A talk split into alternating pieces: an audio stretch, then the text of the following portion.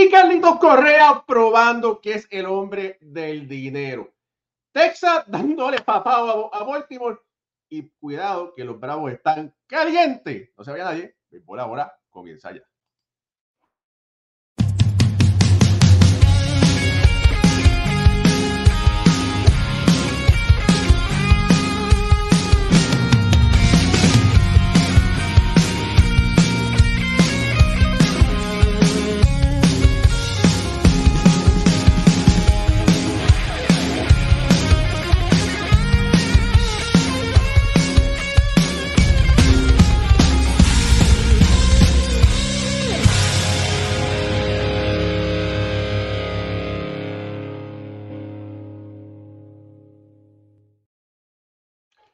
Muy buenas noches familia del béisbol, bienvenidos a otro programa de béisbol entre amigos por aquí, por el béisbol ahora. Mi nombre es Raúl Ramos, directamente desde el área triestatal.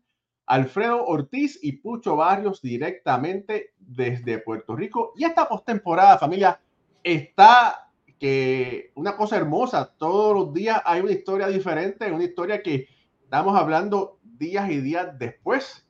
En este momento los Bravos le están haciendo pau, pau, pau, pau ese equipo de Filadelfia.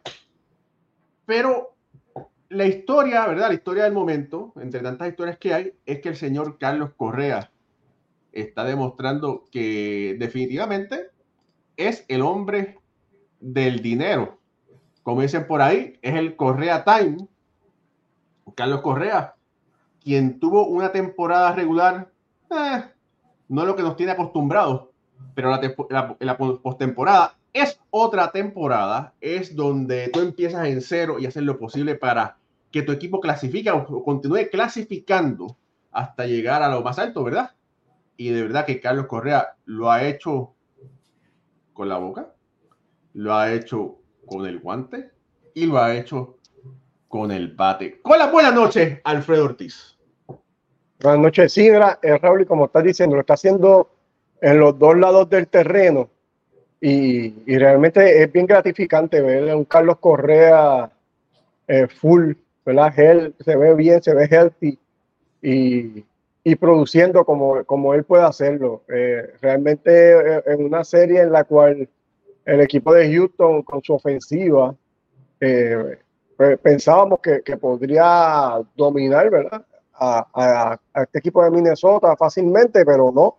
El equipo de Minnesota empató la serie y gran parte de, de, ese éxito ha sido por la labor de Carlos Correa, que, que ayer tuvo una noche en sueño para él.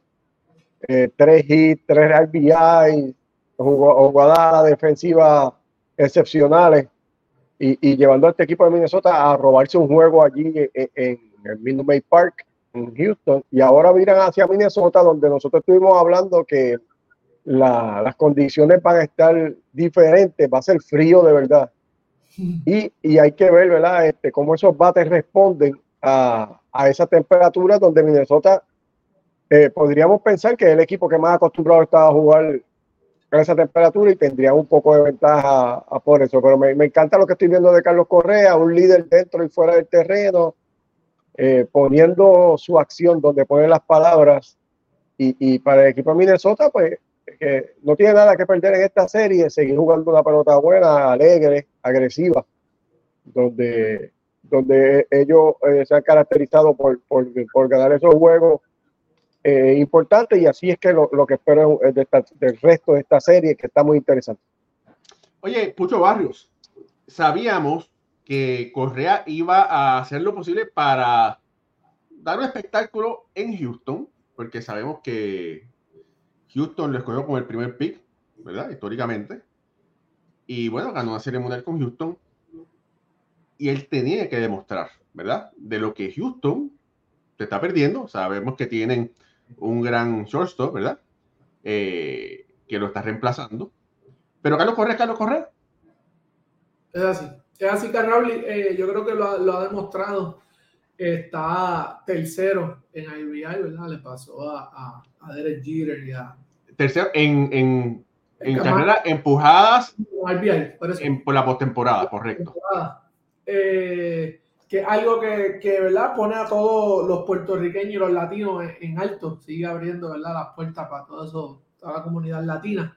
Eh, yo creo que él está jugando cuando llega a Houston y, y, también el equipo lo necesitaba. Yo creo que este segundo juego él, él tenía que hacerlo, básicamente él, impulsó todas las carreras, ¿verdad? Primer turno, primera entrada doble, trajo una en una carrera, luego dio hit con base llena. Eh, tenía que hacerlo él, es el hombre, eh, era el momento, lo hizo. El equipo de Minnesota pudo batear eh, con gente en posición de, con corredores en posición de anotar, que es lo que no estaba haciendo. Llevaban de 1.23 Alfredo. Eh, en el juego, en el primer juego tuvieron un inning grande, fue el inning de los cuadrangulares. Así tú no le vas a ganar a un equipo de Houston, tú tienes que mantenerte, ¿sabes? Creando situaciones, poniéndole presión constantemente para que puedas tener las oportunidades. Así lo hicieron en el segundo juego, lo vimos y vimos el resultado. ahora en Minnesota hacer los ajustes para poder mantener esto, Raúl. Eh, yo creo que es, lo grande. Y Carlos Correa hizo tremendo trabajo, hizo lo que tenía que hacer. Mira, la pregunta es, bueno, hizo, hizo, hizo lo que tenía que hacer. Esa serie, ¿verdad? Está, está dividida. Eh, uno y uno. Eh, es lo que la gente esperaba, lo que la fanaticaba. Bueno, yo pienso, bueno, para empezar, Minnesota está bailando, ¿verdad? Las mañanitas, está festejando todavía después de pasar de ronda, ¿verdad? Vamos a empezar por ahí. Pero el mundo del béisbol pensaba que eso iba a pasar o pensaban que más bien los Astros se lo iban a llevar como un camión. ¿Qué, es lo que ha visto en Puerto Rico? Mira, yo yo, yo estoy, eh, yo soy de los que pensaba que, que, Minnesota iba a perder esos dos juegos allí en Houston. El equipo de Houston eh, es un equipo bien completo, como lo hemos hablado. Quizás lo, el bullpen un poco es lo único que podríamos decir que, que es un poco eh, shaky. Pero, sea, tú tienes a Justin Verlander y a Fran Valdez, uno y dos en los primeros dos juegos en tu casa.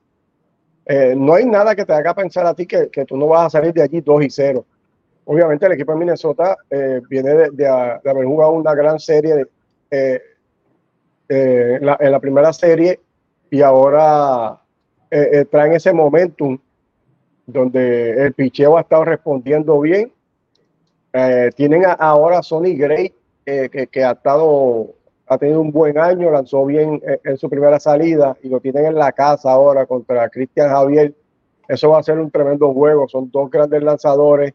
Houston otra vez tirando otro brazo de calidad en, Cristian Javier. Pero aquí entiendo que Minnesota se, está, se siente un poco más cómodo. Y este es el peligro cuando tú tienes unos equipos que son underdog, como el equipo de Minnesota en estos momentos en esta serie, y tú los dejas que tomen momentum, te ganan un juego en tu casa. Ahora Minnesota realmente cree que está en la serie y que puede ganarla. Y esa confianza es bien importante para, para estos equipos y, con Sony Gray en la lomita va, a ser un juego bien interesante y, no me sorprendería que, que, Minnesota se lo pudiera llevar también. ¿Y qué, y qué me dicen de, de, Pablo López? Porque todo el mundo dice Luis Arrae, Luis Arrae, Luis Arrae.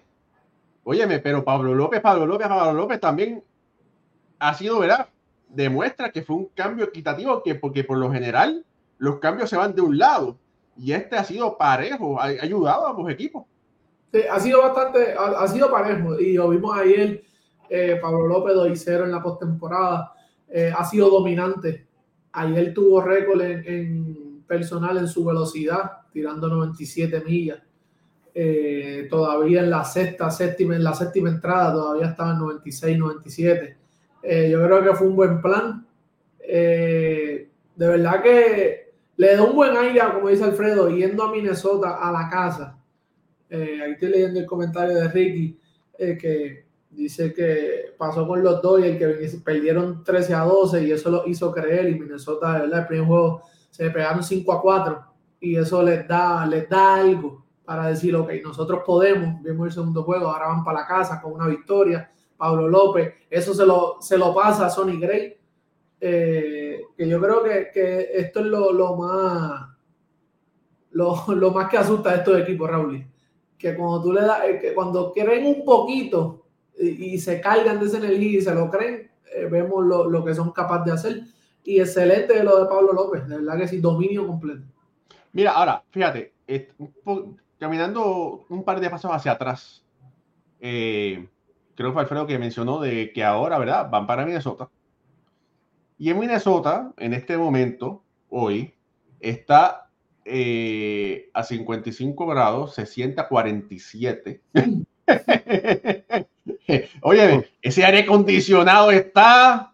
Eh, oye, una consola de esa, yo quiero cuatro de esas consolas para el de la casa. Tú estás acostumbrado, ¿verdad? A jugar, a jugar en...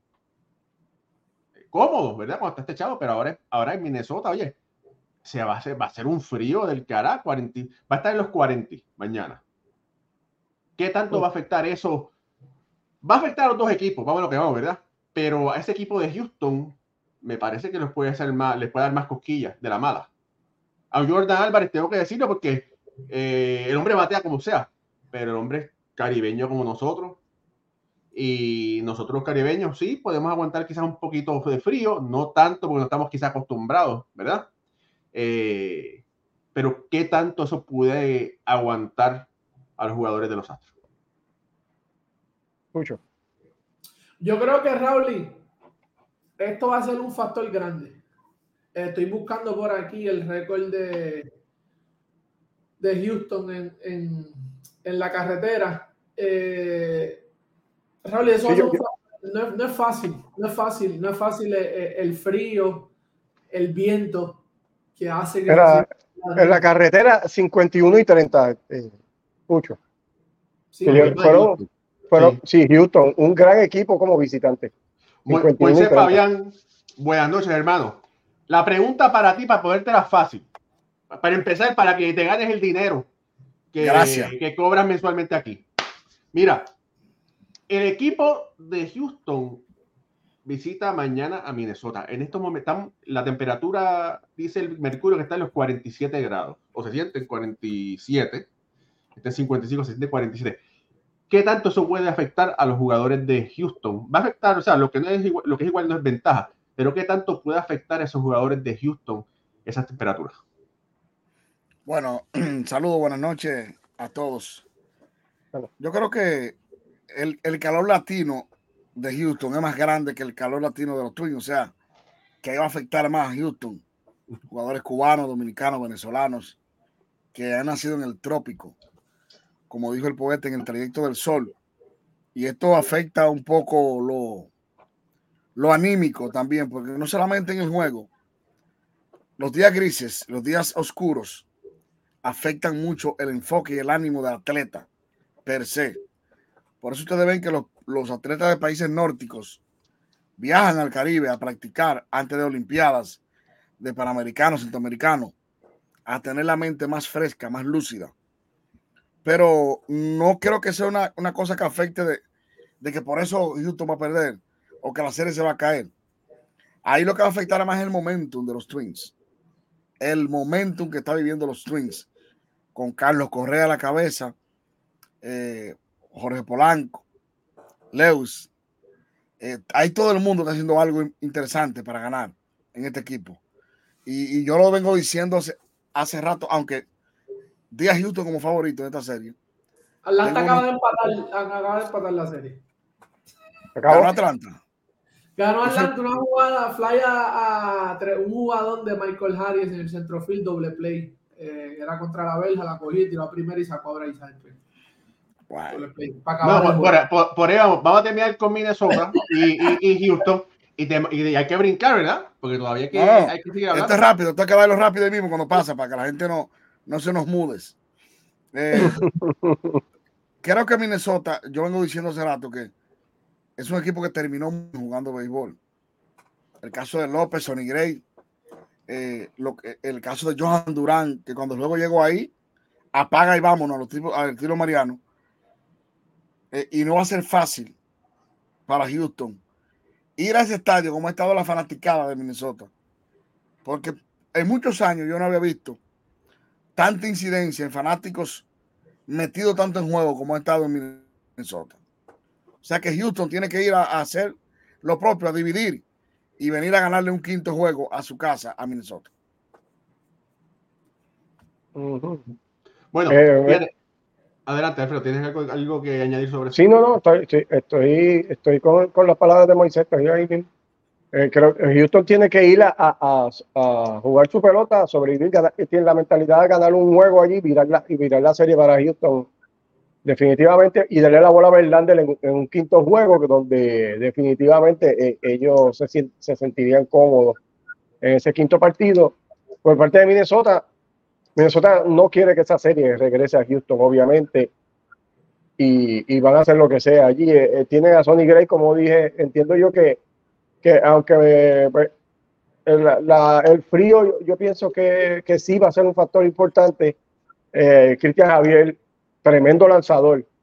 Hay que ver que además de lo que tú dijiste de la temperatura, qué, qué condiciones hay, cuánto el viento puede afectar eh, e, e, ese, esa temperatura, cuánto se siente eso.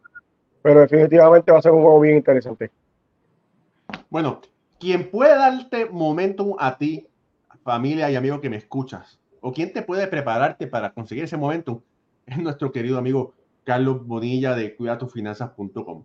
Si tú necesitas a alguien que te pueda ayudar para planificar tu retiro, aumento de activos, planificación de presupuesto o simplemente para cualquier situación inesperada, Carlos Bonilla es la persona que te puede ayudar. Cuidatufinanzas.com 787-942-0860 Carlos está en Puerto Rico, pero tiene las licencias federales, te puede ayudar si tú estás en cualquier parte de Estados Unidos. Y lo más importante, alguien que tiene la integridad para ayudarte como tiene que ser. Así que Carlos Bonilla, tu mejor opción. Mira, de verdad no me... Y hablando de lo de hoy, sabes, rápido con lo de Atlanta, es lo que está caliente. No me gusta lo que estoy viendo de Atlanta. Tú, el, el, el, yo creo que a veces Moisés, el tú ir tan, tanto dominio en una, en una temporada regular, cuando tú entras a, a, una postemporada y tienes un equipo como Filadelfia, Raúl, que están constantes, son, son tipos que no se van a quitar. Son tipos que están en constante, no se van a quitar. Va a tener que, que matarlo para eliminarlo. tú tienes que sacarle el corazón. Y Atlanta se ve caído. Ganan ese juego un buen swing de Austin Riley, eh, tremenda jugada de Michael Harris, pero el picheo de Atlanta no se ve muy bien para esta serie. No sé qué, no sé qué han visto. pero, fíjate, antes de ir a irnos de full, no se han visto bien, pero de alguna forma se robaron este juego. Y cuando tú te robas un juego así, cambia el momento. oye, el balance cambia y la gente el picheo de Filadelfia lo está dominando y está haciendo con ellos lo que, lo, lo que les da la gana. Mira, yo, yo pienso que yo estoy más con lo que está diciendo Raúl. Este es un juego que eh, Wheeler estaba tirando un no-hitter en la sexta entrada al equipo de Atlanta. Lucía imponente. Yo lo estaba chequeando, llevaba 78 lanzamientos en seis entradas tirando un no-hitter. Este, este, es un juego que Filadelfia tenía en el bolsillo ya. Y el equipo de Atlanta como hacen los grandes equipos, buscó la manera de, dominar.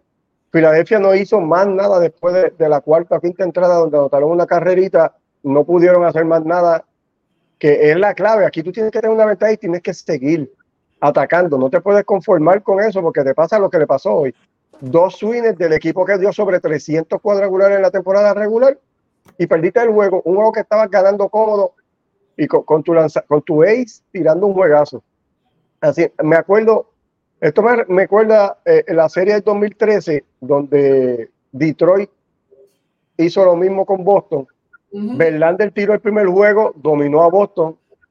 Scherzer estaba tirando el segundo juego, también dominando, hasta que pasó en la octava entrada, llegó Big Papi, eh, le dio el cuadrangular con las bases llenas a, este muchacho dominicano, el derecho, se me escapa el nombre ahora, Moisés, no sé si te acuerdas bien. Sí. Joaquín eh, en, a Benoit. ¿Y qué pasó con la serie? Detroit no vio más una victoria. Sí, sí. En una serie que estaban dominando cómodo hasta la octava entrada del segundo juego. No vieron más victorias. Y, y así mismo, Filadelfia tenía que cerrar este juego. Un juego que tú tienes así en Atlanta, ya los tienes en el piso, tienes que dominarlo. No puedes dejar que se levante. Ahora van para casa. Y tú sí, van para la casa, pero esto es un equipo de Atlanta que viene motivado ahora con esa victoria de hoy Han ganado cinco juegos, le ganaron cinco y algo en Filadelfia, tiene cinco y cero. Y esto, estos dos equipos están bien balanceados, mucho. Cualquiera de los dos se puede ganar en los dos lados, así que ventaja de cancha de, de, parque local no la, no la veo, no, no, la veo, aunque Filadelfia es un sitio difícil de ganar, pero no lo veo. O sea, si el equipo de Atlanta viene a hacer el juego como hizo en las últimas cuatro entradas de hoy, veo al equipo de Atlanta saliendo bien. Mira, por ahí saludo a Eduardo Chávez que está conectado. Eh, Víctor Manuel Otero de Zona 16, hermano, gracias por estar por ahí. Harold Rodríguez también dice que, buenas noches, a mí no me llama la atención lo de Correa, pero hermano, Correa, ¿verdad? Nosotros la, cantamos como la vemos, pero está luciendo bastante bien. Gabriel Carrero, saludo a los mejores analistas, gracias por ese piropo. Francisco José Guillermo Fernández Molina, gracias por estar por ahí conectado. Santos Media, hermano, gracias por estar también por ahí. Camil Jorge, conectado. Ricky Ward, desde el Dogado, también está conectado por ahí el hombre de las estadísticas. ¿Qué dice Ricky? ¿Qué dice Ricky? Léeme a Ricky, que Ricky es un experto.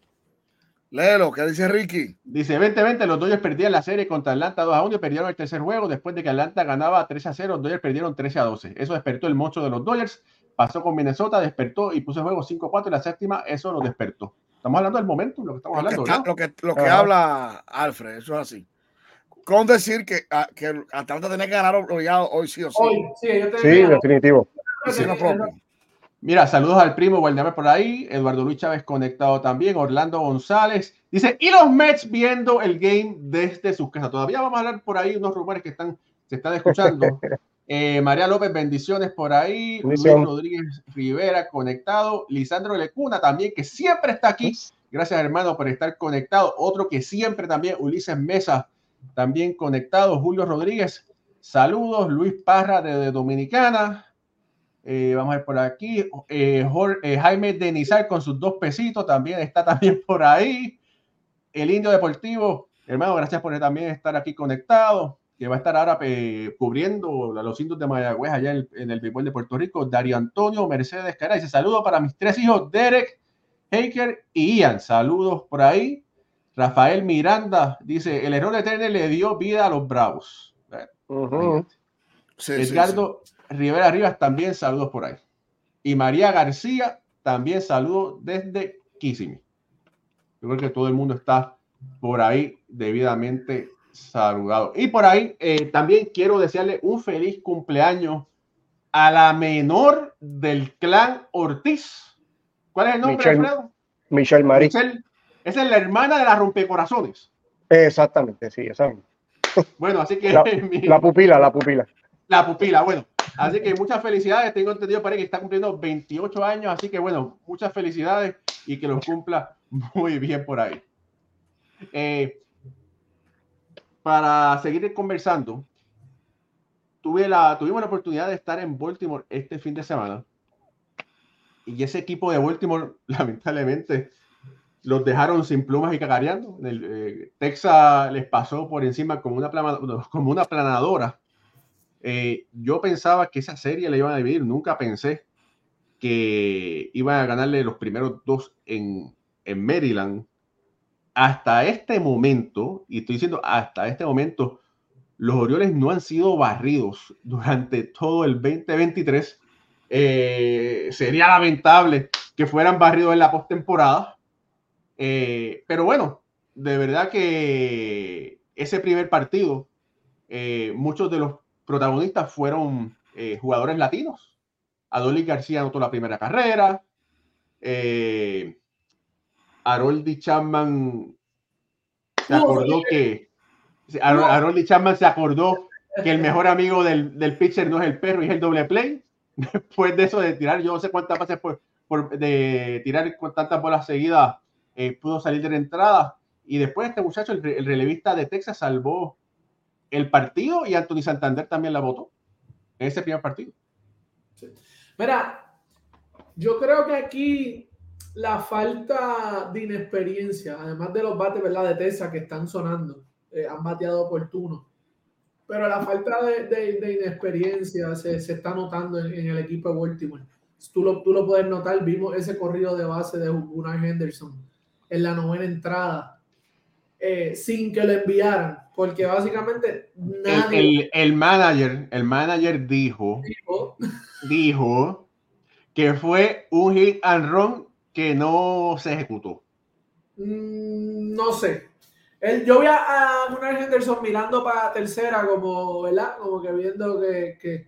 pero cuando su expresión en el dogout no fue de que se falló un hit and run, fue como eh, apuntando a Henderson de que la palabra no la puedo decir por aquí, pero ¿qué tú haces?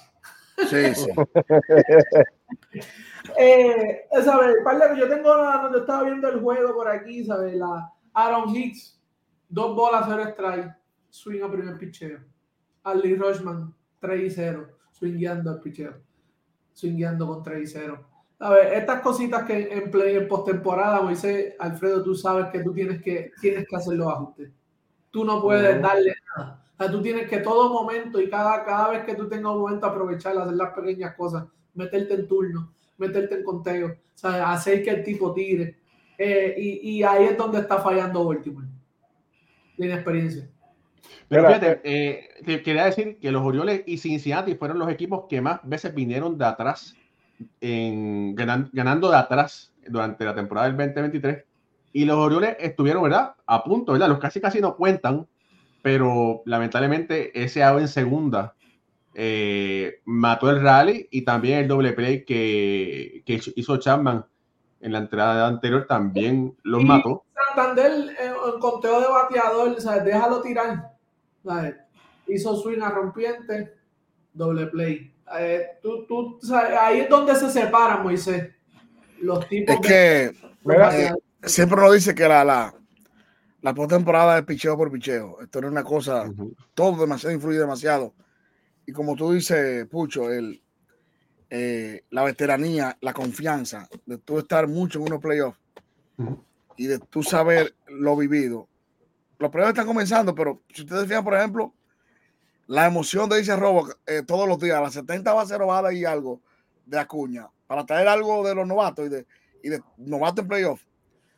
Usted ve a Correa, o Altuve y Acuña, usted sabe que esos dos tipos son dos caballos en postemporada y que tienen un, autocontrol de todo lo que pasa. Tú ves a Acuña, ahora está siendo manejado. Acuña, por ejemplo, no en, la temporada regular, no miraba señas para ese robo. No, ahora el hombre. Y ahora, porque ahora un ave en segunda cuesta y se ve mucho. ¿Eh? Entonces, a los Orioles le, pasó eso también, de que Henderson, por ejemplo, un novato, eh, primer, primera postemporada, el, el clic cambia completamente. Oye, mira, este, mira, este dato. Los Orioles, de los 26 jugadores, solamente 6 han visto acción en la postemporada. Para un total de 50 juegos entre ellos. El más que tiene experiencia es Aaron Hicks. Entre todo, ese, entre todo eso. Y el resto de los, el restante de los 20 jugadores Nacarile del Oriente. Entonces, y fue, el primero que estaba haciendo. Sí, pero mira, mira, pero un momento, por ahí dice Luis Manuel, pero no sé por qué llaman en experiencia, porque son jugadas que las enseñan desde pequeñas ligas, sí, pero es el, eh, oye, no es lo mismo, eh, playoff es playoff, es otro, es otra cosa, o sea, estás en, en temblorosa, o sea, tú eres un profesional, tú has jugado el juego cientos de juegos, pero hay estrés, Sí, sí, en la, en la postemporada, tuve, tuve la temporada regular, una base por bola, no ha pasado nada. No pasó nada. En la postemporada, una base por bola ya es un rally. Ya, ya tú ves que llega el hombre primero y ya la fanática está metida en el juego. El, es diferente, cada, cada situación de juego cambia y la magnitud de las jugadas son mayores. Pero mira, Pucho, los Orioles, esto fue lo que le funcionó a ellos en la temporada completa. Esa eso que tú estás diciendo ahora, que no les salió en esos primeros dos juegos, es de la manera que ellos quedaron juegos, eh, eh, todos los 162 juegos, o sea que tú no puedes, yo sé lo que estás diciendo, pero no puedes cambiar completamente tu manera de jugar, tu agresividad, quitarle la agresividad a los muchachos, cambiarle esa manera de jugar porque está en la postemporada, porque entonces sería, pierde la identidad de lo que tú eras. Y este equipo de los Orioles es así, un equipo joven, agresivo, hacen swing en 2 y 0, no están esperando mucho y esa es la manera que ellos juegan el juego. No les salió los primeros dos y lo sabemos porque el resultado no fue. Pero es, la, la, manera que, que, ellos juegan. Mira, y yo por lo menos personalmente de las cuatro series, la serie que, que, menos preocupación yo tengo de que se acabe barrida si hubieran perdido los primeros dos juegos es esta, porque lo expliqué la otra vez, la inconsistencia de Texas es tanta que los vimos súper enfocados en esos primeros dos juegos ofensivamente y pueden virar a Texas y no dar un hit en, dos juegos. Y así, así es este equipo. Eh, eh, eh, están calientes en este momento, ofensivamente se ve bien el equipo y todo, pero así mismo entra en un slump y, y Baltimore puede empatar esta serie y virarla para allá. ¿sabes? mismo, eh, cogieron como 16 ponches en el juego, el equipo de Texas. ¿Sabes que dieron uh oportuno? Pero un equipo que se poncha un, es un equipo que cuando se enfrente a, a un equipo con buen picheo de Moisés, ahí, va, ahí se va a ver la diferencia. Y, y hablando de, de la agresividad de Baltimore, la identidad de ellos, sí es la identidad tuya, pero eso es lo que pasa, tú eres tan agresivo que te vuelves over aggressive, ¿sabes? Eh, te cedes. ¿Por qué? ¿Qué influye? No es que cambia, es que la situación y el ambiente, la atmósfera de, del juego es otra. Y ahí es donde vienen los errores pequeños. Oye, mira, y hablando de atmósfera, ese, ese parque de Baltimore estaba eh, de verdad, pero bueno, nada, mira, por ahí saludo a Luis Anuar que dice que está desde Atillo, Minnesota, muy inspirado. Wilmer Caruche, saludo desde Bogotá. Eh, Nelson Medina dice el Yankee de Santurce. Eduard González Rodríguez dice cuidado con los bravos. William Bonilla, saludos de Mayagüez. Eh, por aquí dice. Hay un comentario aquí. Ah, mira, Edgardo Rivera Arriba. Mira, dice: Correa está haciendo historia en los playoffs y ustedes en las redes sociales. Gracias, Edgardo, por ese, por ese piropo tan bonito que nos, nos ha escrito. Dice Eduardo, oye, Eduardo no, es, amigo mío, dice, Texas barre a los Orioles. Digo que por lo menos que se vayan un, un par de juegos extra para, tener béisbol gratis adicional. Todavía, todavía yo, yo, yo mi cafecito todos los días estoy haciéndolo ahora, hablando de eso. Me han atacado porque yo le digo a Texas que Manilo para mí todavía. Yo, ah, ah, oye, ten cuidado. Oye, espérate. espérate, Texas tiene que ganar la serie mundial para, para, callarme la boca. Oye, Moisés, espérate. Tengo que hacer un paréntesis. Porque hace la semana pasada te metiste en candela porque dijiste que jugar con, con los Marlins, o la semana antepasada, era jugar, era como jugar dominó con una muchacha. Sí. Oye, y, y por ahí, Ili Maldonado, que, es, que ha sido eh, oyente de nosotros, dice que, oye, que Moisés tenga cuidado porque mi esposa le mete una pela en dominó a Moisés. Yo como mujer, la mía también. Yo la mía como mujeres no juego porque si tú le ganas a las mujeres, le ganaste a mujeres. Y si perdiste, Y si perdiste, Pucho, te van a decir de todo porque. No, no, no tienes cómo ganar. No, tú con las mujeres siempre pierdes. Como, dicen el coro, a ser la chepa si pierdes con la mujer. No, no, siempre pierdes tú con la mujer. Eso no hay manera. Eso no hay manera. Que me, un hombre me quiere el primero que le haya ganado una discusión con una mujer también, que me que escriba, para que me dé el libro que él está leyendo. Pero está bien. Eh, casi, que Texas, siempre... que Texas tiene que ganar la Serie Mundial para que, para que tú para convencer a mí de que no es Manilo, porque ellos han invertido muchísimo dinero en diferentes etapas. Tuvieron los contratos más grandes de Alex Rodríguez. ¿Qué pasó? Nada.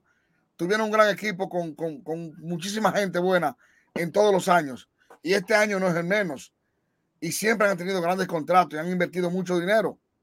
Y siempre han, han empujado y equipos por el lado como Washington, más pobre, Arizona, se ido Kansas City, los Marlins. O sea, cuando hablan eso de que estos equipos más pobres, de menos eh, eh, dinero, llegan a la Serie Mundial y han ganado, y este es uno de los equipos ricos, de los dueños ricos, que tiene que ganar una Serie Mundial para que me demuestren de qué están hechos. Porque la mayoría de equipos ricos ganan. Los Dodgers últimamente ganaron. Houston, que es una ciudad también beisbolera y grande, ganó. O sea, eh, Boston, ni decir que ha sido el equipo de las últimas décadas más exitoso. Usted, el grande, tiene que dar duro y convencer. Quedándose en la Serie Mundial sin ganar, para mí siguen siendo Manilo porque no dan el palo. Y, eso, y, debo decir, yo me fui con los Orioles en esta serie y en la anterior con Tampa también. Por eso mismo, porque este no es el mejor equipo que hemos visto de Texas. No. Hemos visto equipazos de Texas quedarse en el camino la, la que perdió en la Serie Mundial con, con Nelson Cruz, Josh Hamilton. Ay, no, sí, eso. eso era un trabuco. Eso era un trabuco. ¿Qué pasa? pero, pero, pero están en el camino en un gran momento. Tienen un equipo que batea muchísimo.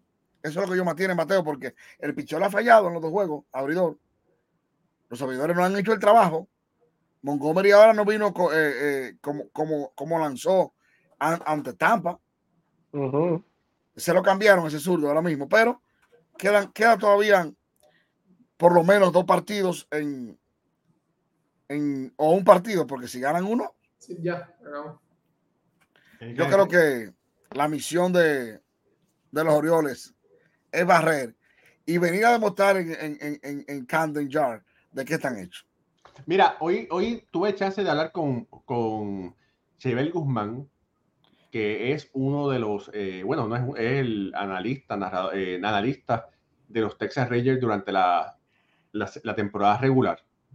Eh, para los que no se han dado cuenta, ¿verdad? Los equipos tienen sus narradores y sus analistas, pero por lo general no trabajan en la postemporada, es solamente durante la temporada regular.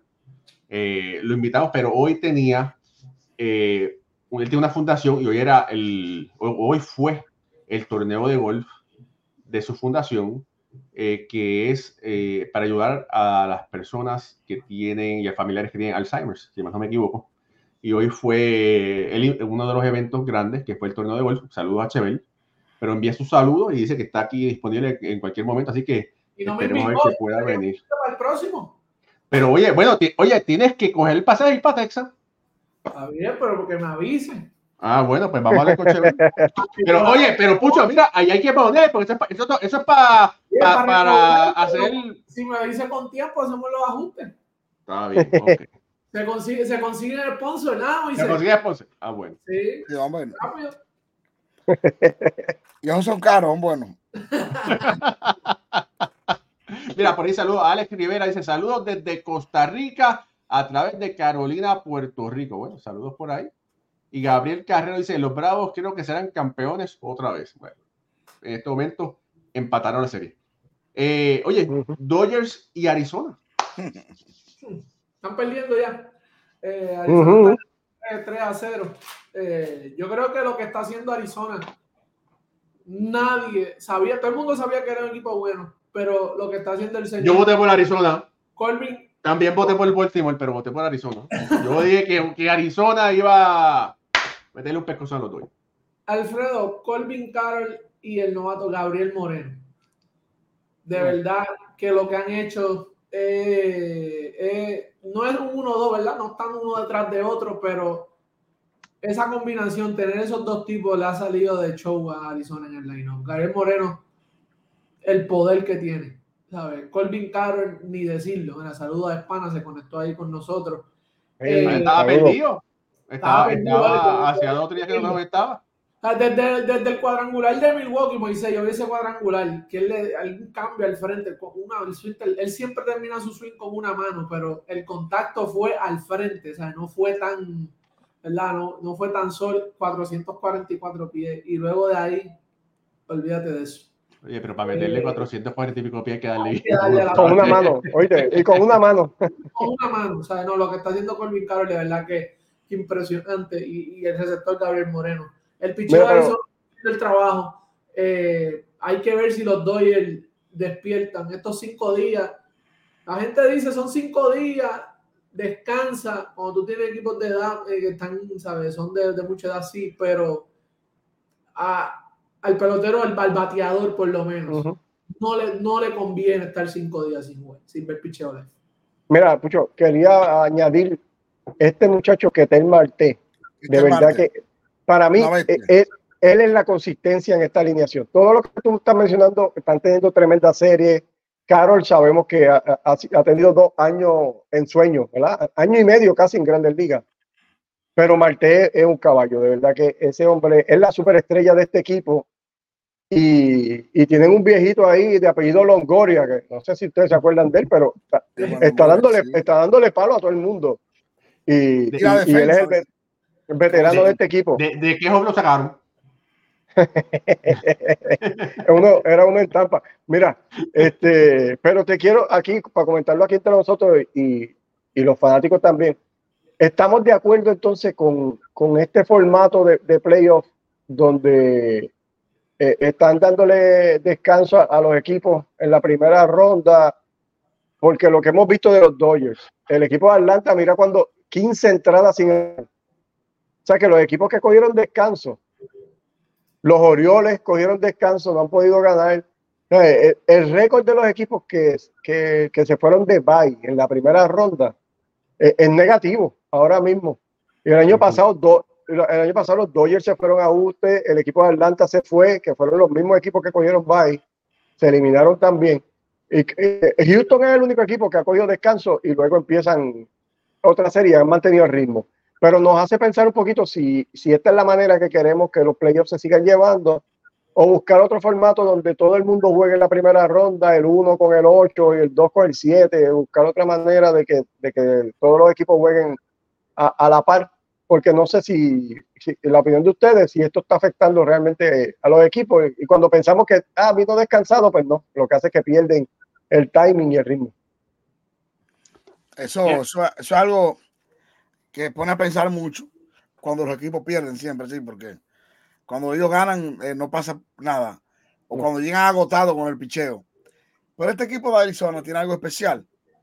Y es que Arizona también parece a Miami en eso la gran sorpresa ha sido Arizona. Y creo que eso le quita mucha presión al equipo.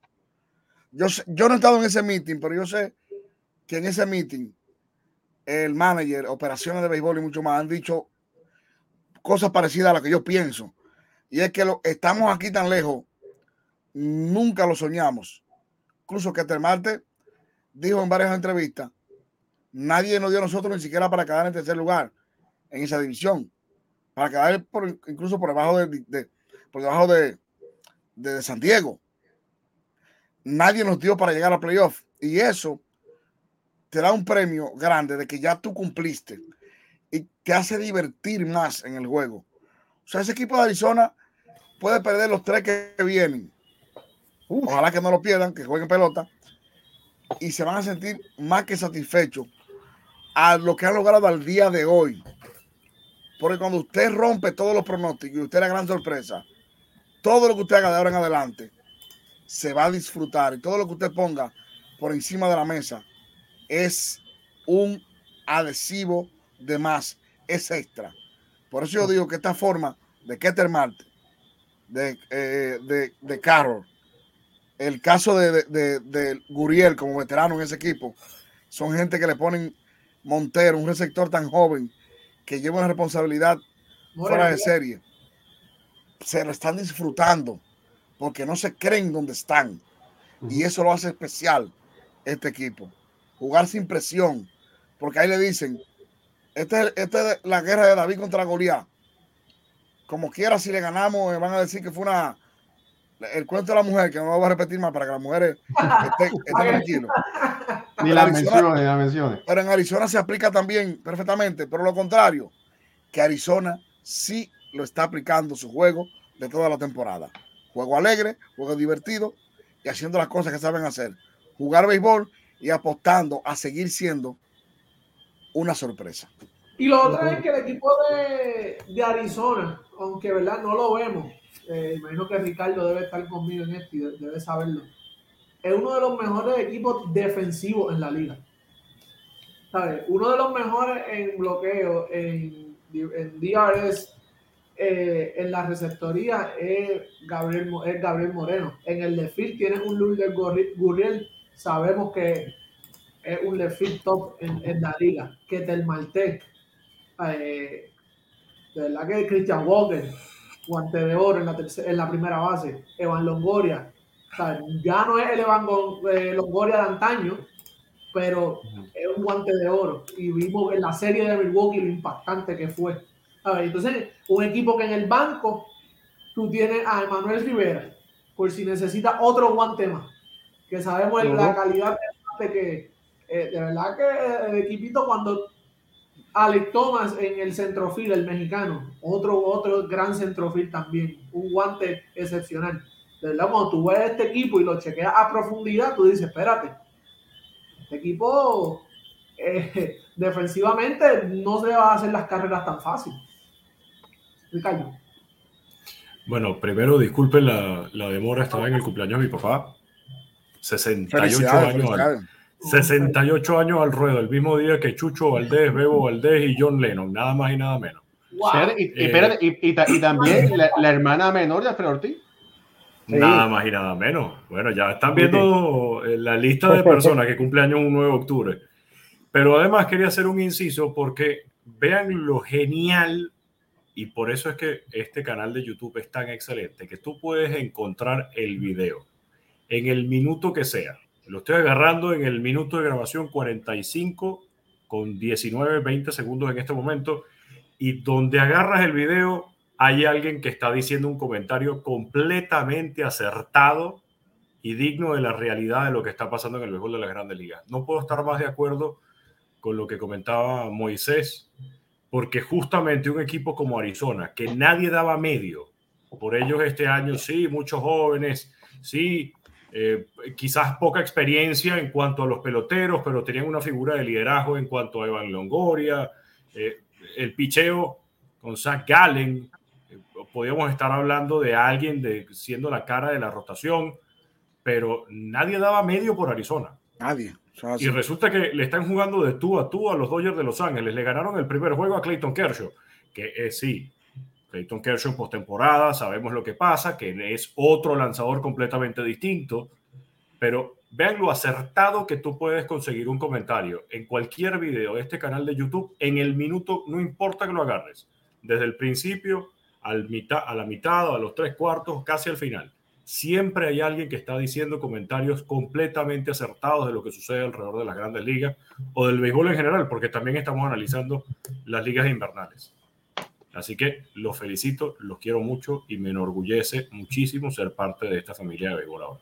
Gracias, Ricardo. Gracias por esas palabras, de verdad que sí. Mira, por aquí saludos a Eddie Barber Show. Dice, saludo para todos, un abrazo para mi hermano Moisés. Oye, Eddie, saludos, nos vemos en el encuentro de Águila Licey.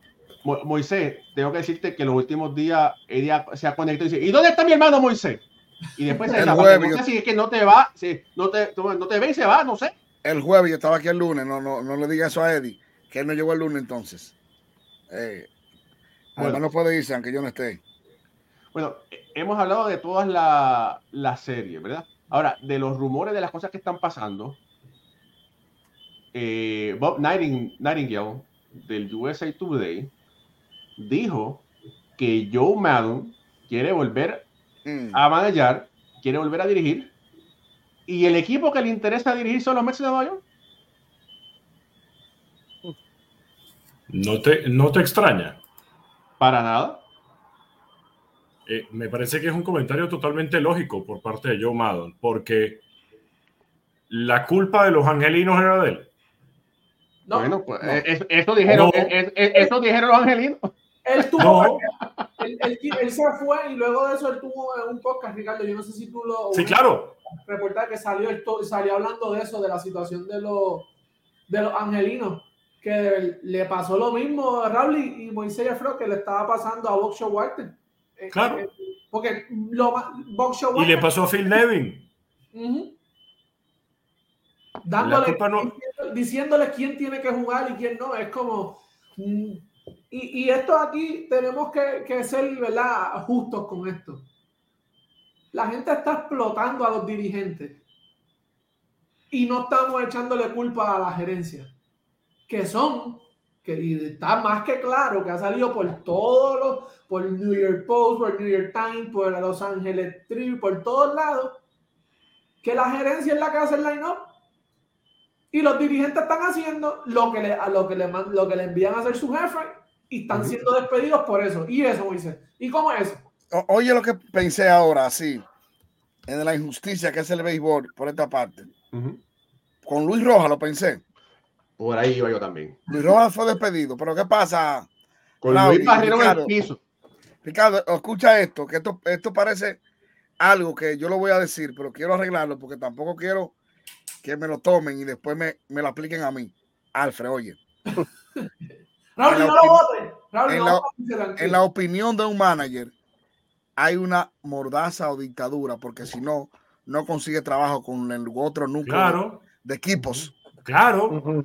Los managers salen como la chusma, como los malos. Perdón, y eso es en cualquier liga.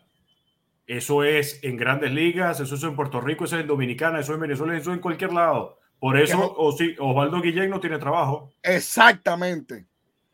Salen los managers, todo el mundo dice, votaron a Luis, por ejemplo. ¿Qué, qué culpa tenía Luis de no dejarle reestructurar un equipo con tanto futuro? Lo votan, eres de malo. Pero tú entrevistas a Luis y lo primero que te dice, Luis que es mi amigo y que es un tipo afable. Un caballero. Tú no quieres hablar con eso con Luis porque Luis no quiere cerrarse puerta. Porque si Luis hace un comentario así, de ese tamaño, de, un canito de mostaza, y dice, yo manejé lo que me pusieron, y el equipo operacional de béisbol fue que me puso ese equipo, y la gerente y el presidente. ¿Qué pasa? Ningún otro presidente en el chat que ellos tienen de, la Winter, eh, de, Winter Agreement, de los Winter Meetings, ellos tienen un chat igual que nosotros, así que chimeamos. Sí, sí, sí. Dicen, no, Luis Rojas es un chimoso. Eh. Estoy diciendo, el fulano es un chimoso, John Madden, cualquiera no le dan trabajo más nunca. Los eh, por eso estamos nosotros, Moisés. Para eso estamos nosotros, para decir lo que el manager no se atreve o no puede, en este caso, decir.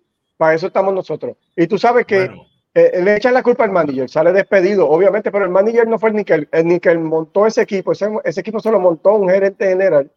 Y él tiene que bregar con eso que le montaron, más tiene que entonces recibir instrucciones de un grupo de jóvenes para lo que tiene que hacer en cada movimiento del juego. Pues no, no tienen manera de cómo, de cómo salir hacia adelante con, Mira, y con, su, con su conocimiento verbolístico. Mira, y si ustedes se dan cuenta, ¿verdad? Que ya se sabe, ¿verdad? Que obligaron, lo obligaron a que tenía que poner a jugar a Daniel Bovelbach, el amigo de Ricardo Vivón. No se robó una base, Ricardo. Mira. No, ustedes, y espérate que para el año que viene tampoco. Mira, si juega. Mira, pónganse a pensar que porque no tenía sentido, y lo, y lo hablamos aquí, o si no, lo hablamos entre nosotros, que no tenía sentido que los Mets pusieran a batear a Francisco Álvarez segundo bate. ¿Se acuerdan que lo hablamos? Siempre. Y decía, pero sí, está luciendo muy bien, pero él nunca ha bateado segunda base, segundo bate en su, en su vida. ¿Y cómo le vas a poner esa, esa presión? ¿Y cómo Walter va a poner los jugadores de segundo? No era Walter, era que le decían, este tiene que ir aquí. El equipo de analítica, que no dio pie con bola otra vez, tienes que ponerlo aquí, tienes que ponerlo ahí, eso fue lo que pasó. Es que no es solamente que un manager no puede decir lo que pasó o lo que siente. A ver, es como cuando es como cuando tienes un problema en tu oficina y, en tu trabajo y entonces eh, tratas de, bueno, de hablar con algunos de otra área, tratas de hablar con recursos humanos. Al final, lamentablemente, la voz o, le van a creer a tu jefe. Ah, Porque tu jefe es alguien que tiene más tiempo dentro de la empresa, es más estimado, eh, a lo mejor tiene más experiencia o tiene un currículum más, más pesado, tiene una, una educación con unos posgrados más importantes. Lo mismo pasa en grandes ligas. En, dentro de una gerencia no es solamente el gerente general.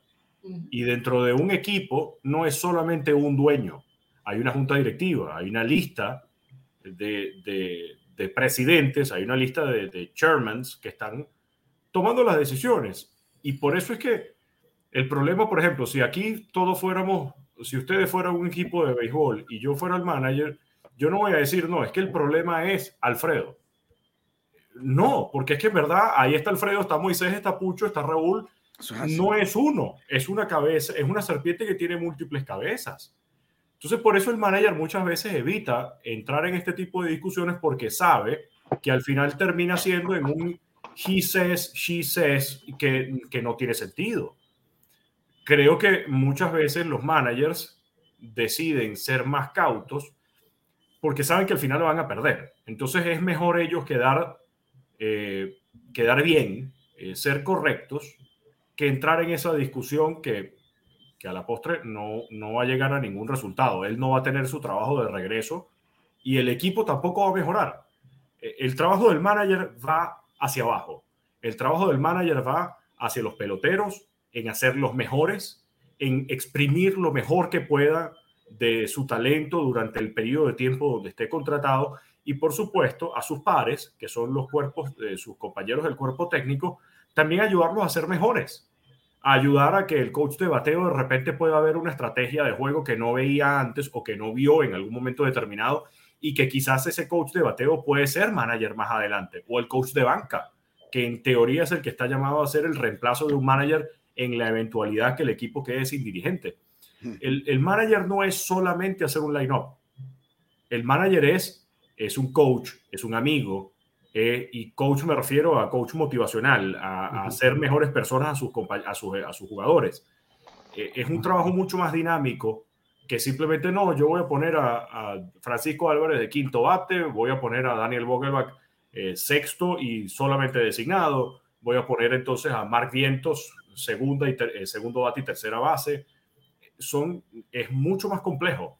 La verdad es que el trabajo del manager yo creo que incluso a veces está hasta subestimado y se toma a la ligera, cosa que no debería ser así.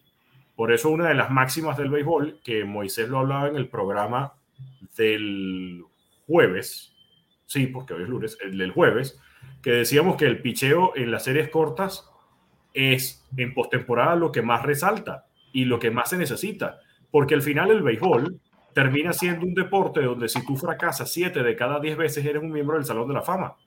Y, otra de las y otra de las máximas es que siempre va a ser más fácil votar a uno que votar a 26 o votar a 11 en el fútbol. Es más fácil salir de un manager que salir de 26 peloteros o de salir de un cuerpo técnico completo. Mira, no hay personas capacitadas o no hay tantas personas capacitadas como nosotros pensamos o como el fanático puede pensar para ser manager de grandes ligas.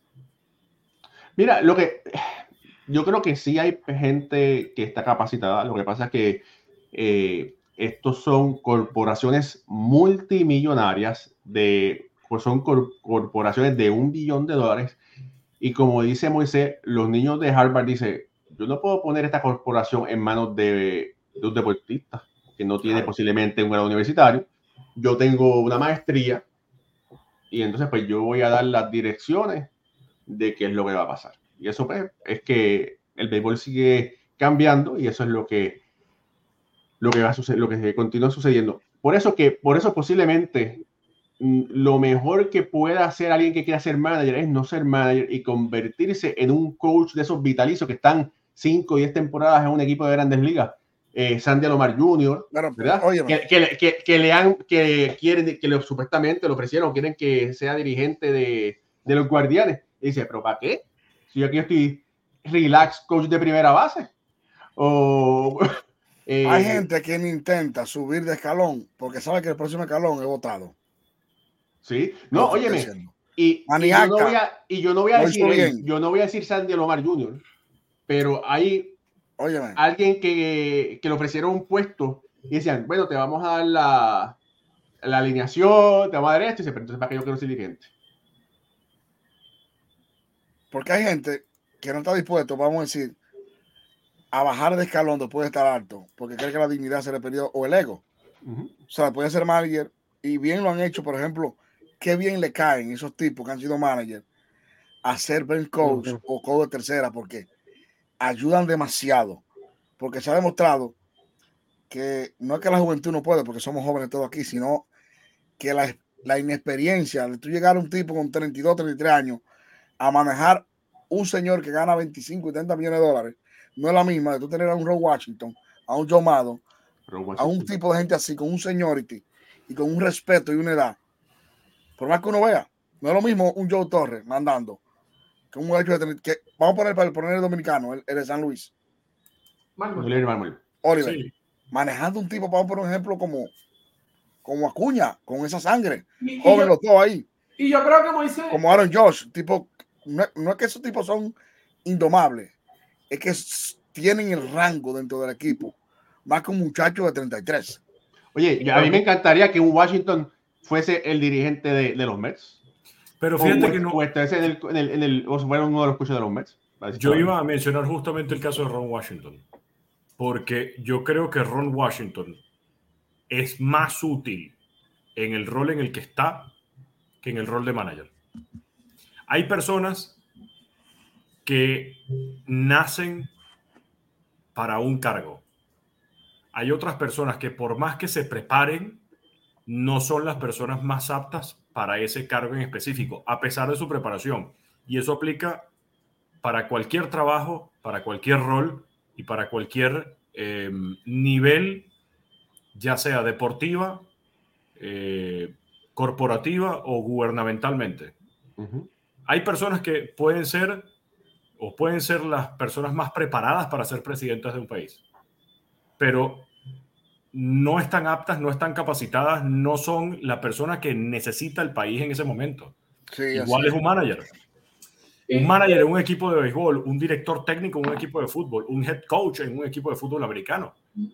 No necesariamente esa es la persona. Y yo creo que hay veces donde tú hablas mucho de eh, no sé quién debe ser la persona encargada del próximo manager. Sandy Alomar Jr., por ejemplo. Sandy Alomar Jr. puede ser el próximo manager de los Guardianes de Cleveland. No necesariamente. A lo mejor donde está Sandy Alomar, esa es la posición que tiene que ocupar para que el equipo sea mejor. Si no, entonces todo el mundo apunta a ser capitán del barco y resulta que el capitán no va ni para adelante ni para atrás, sino que se hunde. Ahí, eso es lo, que este, lo difícil de ser gerente pero hay veces que hay una línea bien fina, porque eh, eh, no es porque esté hablando quizás del caso Alomar en particular, pero cuando alguien está muy cómodo en un trabajo y está como que se conforma donde está, también. Entonces pierde, pierde ese hambre, tiene, pierde ese hambre, ese deseo de seguir mejorando día a día porque está muy cómodo y, y eso a veces no es bueno. No es que sea el caso de Alomar, porque no lo conozco personalmente el trabajo que está haciendo, a lo mejor les llega todos los días como Washington y empieza a trabajar con el muchacho y sigue y sigue y todos los días los, motiva y él viene motivado. Pero a mí me gustan las personas que, que les gusta el progreso y, si tengo esta posición, ahora quiero ser eh, otra y seguir adelantando y, ganando respeto y ganando puestos. A mí me gusta ese tipo de personas con ese deseo de, de seguir hacia adelante y, y, no sé, eh, solamente puede haber un solo manager, así que no todo el mundo va a tener la oportunidad y no tiene, lo que uno tiene que hacer es dar el máximo en la posición que uno esté. Cualquier posición, sea el, el, coach de bullpen hasta el bench coach, todos, todos tienen que estar dando el 100% para que ese equipo pueda salir hacia adelante. Correcto. Tienes absolutamente toda la razón. Bueno. Y, y debo decir algo, con lo que Ricardo ha dicho, eh, es algo importante de qué gran soporte se convierten los ex managers veteranos para equipos que tienen tantos jugadores soñadores que necesitan un soporte dentro, porque miren, hay jugadores que pasan dos años, dos años sin conversar con su manager en Grande Liga todavía el día de hoy. Hay jugadores que solamente saludan al manager cuando anotan una carrera dan un jorón. Pero ni en las prácticas, ni en la oficina, ni en el dogado, ni en el clubhouse se le atreven a acercarse al manager. Pero tienen un tipo como Santo Alomar, como Cora, como Carlos Feble de Boston, que se han convertido en un sostén ahí. Yo sé el trabajo que hace Linares. Boston. Eh, Oye, que, no tiene sentido, que, no tiene sentido que lo hayan despedido a Carlos Feble hoy. Lo despidieron hoy. Sí. ¿No tiene sentido? Eh, parece que parece que Deber no hace rabieta ahí. Porque si Deber hace rabieta como, como yo sé, como yo sé que pasaría en, los Mex si hacen algo con Cora, sabiendo uno lo que Cora hace con Lindor y con eso y con ese grupo de jugadores pasa algo. Porque ese es el trabajo, soporte, como dice Ricardo. Quizá ellos hicieron una hicieron un, su aporte de manager y ya no van a hacer más de ahí. Pero para ellos servir de soporte del trabajo que hacen con esos novatos, no hay mejor posición que ser coach de banca, asistente manager, o codo de tercera, porque son los que están en el terreno trabajando, preparándole la mente y el físico a las futuras estrellas. Familia, esto es Béisbol ahora. Suscríbase a nuestro canal de YouTube. Si nos está viendo por Facebook, dele like, dele share, denos follow para también para que nos ayude. Eh, si usted por alguna razón quiere escucharnos otra vez, nos puede escuchar por Spotify, nos puede escuchar por Apple Podcast, si está aquí manejando el carro y no le gusta lo que está dando la radio, ¿verdad? Porque no en todos los lugares del, universo se escucha la Mega en Nueva York, donde usted puede escuchar a Moisés Fabián, pero si está en otro, cualquier otro sitio, puede también escucharnos por Spotify o Apple Podcast. Eh, familia, hoy es lunes, mañana, hoy hay béisbol, mañana continúa el béisbol, estaremos aquí jueves con el favor de Papá Dios. Eh, Alfredo, hermano, despide el show. Bueno, gente, otro excelente eh, programa. Le damos las gracias a todos los que estuvieron con nosotros, a nombre de Pucho Barrio, Moisés Fabián, Ricardo Guigón, eh, Raúl Ramos y este su servidor Alfredo Ortiz. Le quiero dar las más cordiales buenas noches y los esperamos el jueves, si Dios lo permite, en este su programa de béisbol ahora, béisbol entre amigos. Gracias y buenas noches. Se les quiere.